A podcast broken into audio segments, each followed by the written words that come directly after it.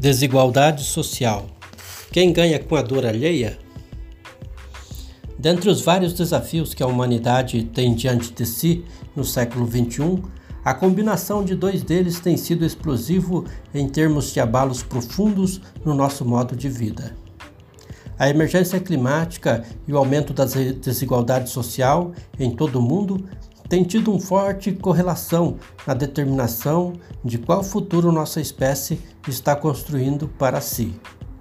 Ao se tornar a forma econômica dominante em todo o planeta, o modelo econômico capitalista tem conseguido se manter à base do uso intensivo de, dos recursos naturais, na enorme produção de lixo e outros tipos de descartes, e na aplicação nunca vista de desigualdade social se até pouco tempos atrás havia um consenso dominante de que o desenvolvimento da economia levaria gradativamente à diminuição da desigualdade social, atualmente vem crescendo o consenso de que, sem diminuir drasticamente a desigualdade social, a própria reprodução do sistema econômico se encontrará bloqueado, o que abre espaço cada vez maior para formas políticas autoritárias e violentas. Ao invés de propostas de integração e harmonia social, ganham forças ideias de exclusão e segregação social. A desigualdade social é um problema crônico. O crescimento da riqueza socialmente produzida acaba inevitavelmente concentrada nas mãos de poucos, enquanto a maioria da população sobrevive em condições cada vez mais precárias. Isso não se resume apenas aos efeitos da diminuição do rendimento da população para acessar bens e serviços. A desigualdade social acaba levando mais pessoas a serem vítimas de tragédias derivadas das mudanças climáticas, enchentes, deslizamentos, secas, furacões, acidente de trabalho, mortes por doenças evitáveis, peso dos impostos no rendimento das famílias, entre outras implicações. No Brasil, a desigualdade social se intensificou nos últimos anos. Segundo o IBGE, em 2021 havia 62,9 milhões de brasileiros, praticamente 30% da população, vivendo com até 497 reais, o maior patamar da série histórica do Instituto. Enquanto isso, a concentração de renda na parcela mais rica da população aumentou. Para se ter uma ideia da situação, em 2020, uma pessoa que estivesse entre os 5% mais pobres da população teria que trabalhar 24 anos para acumular a mesma renda que outra pessoa que estivesse entre o 1% mais rico, que ganha em mês em torno de 17 mil. Em 2021, essa diferença aumentou para 34 anos. No mesmo período, a cesta básica ficou 50% mais cara. O salário mínimo subiu menos que a inflação e o rendimento médio do brasileiro caiu 4,2%. Em uma economia de mercado, a intensificação da desigualdade atinge todos os aspectos de vida, grupos populacionais imensos.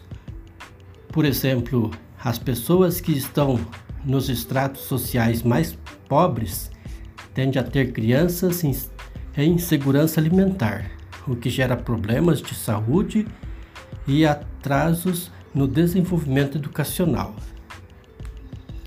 Família de baixa renda e que precisam apelar para o endividamento sofre com o reforço de preconceitos de gênero e raça, dificultando a coesão dos seus membros e o alcance de objetivos comuns. É o aumento da pobreza e a intensificação da desigualdade social que atualmente oferecem mais riscos às famílias.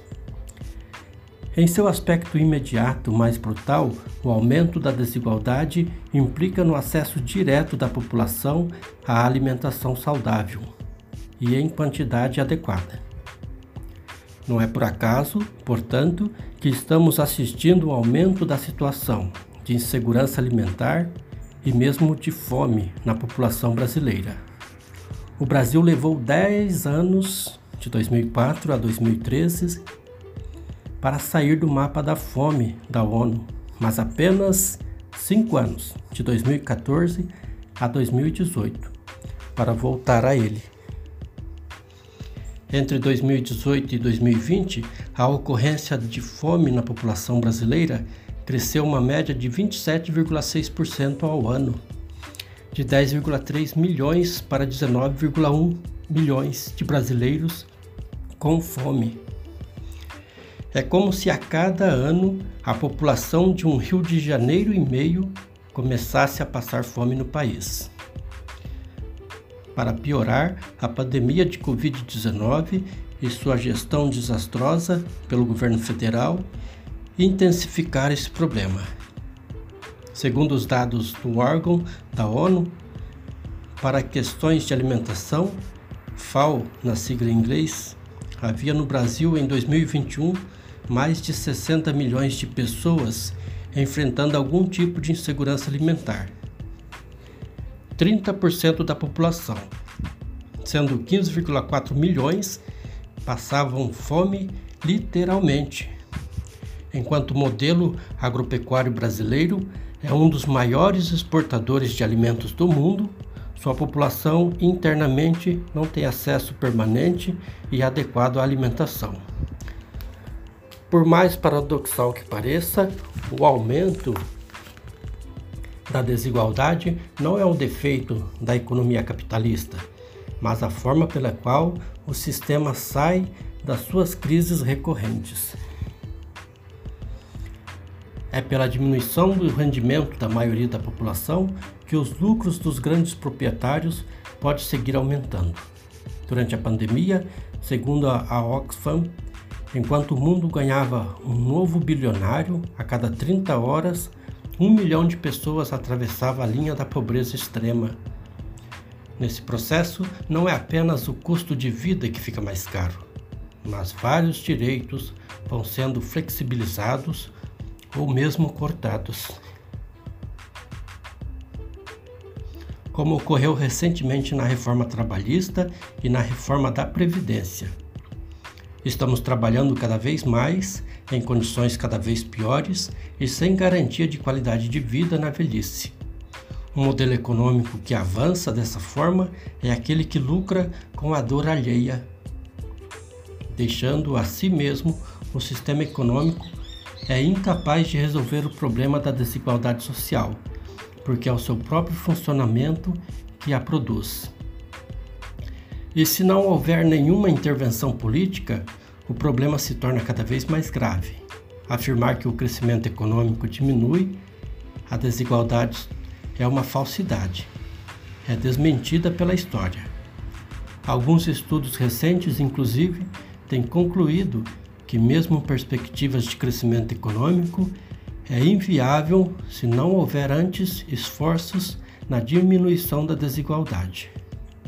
No Brasil, esses esforços passam por medidas de desconcentração de riqueza, dentre as quais destacamos reforma agrária popular, uma reforma tributária progressiva que obrigue os ricos a pagarem mais impostos que os pobres. Fortalecimento dos direitos trabalhistas e sociais, aumento do salário mínimo, superação da dependência econômica do país no âmbito internacional, entre outras medidas. Precisamos atacar de frente a questão da desigualdade social. Disso depende as formas como viveremos em sociedade. Torna-se cada vez mais imperioso que consigamos forjar modos de vida harmônicos, entre os seres humanos e deles com a natureza, uma vida plena e de abundância. Como Jesus nos ensinou a buscar, precisa de modelos alternativos de produção econômica e organização política. É preciso que consigamos construir modos de vida baseados na autossuficiência e na autogestão, para que consigamos bem viver e construir sociedades sustentáveis. Essa é uma reflexão do Cássius de Brito, mestre em Ciências Sociais pela Universidade Estadual de Maringá, professor da Escola de Cultura, Fé e Política da Caritas Arquidiocesana. Essa reflexão está na revista Maringá Missão, na página 34 de novembro de 2022. Paz e bem.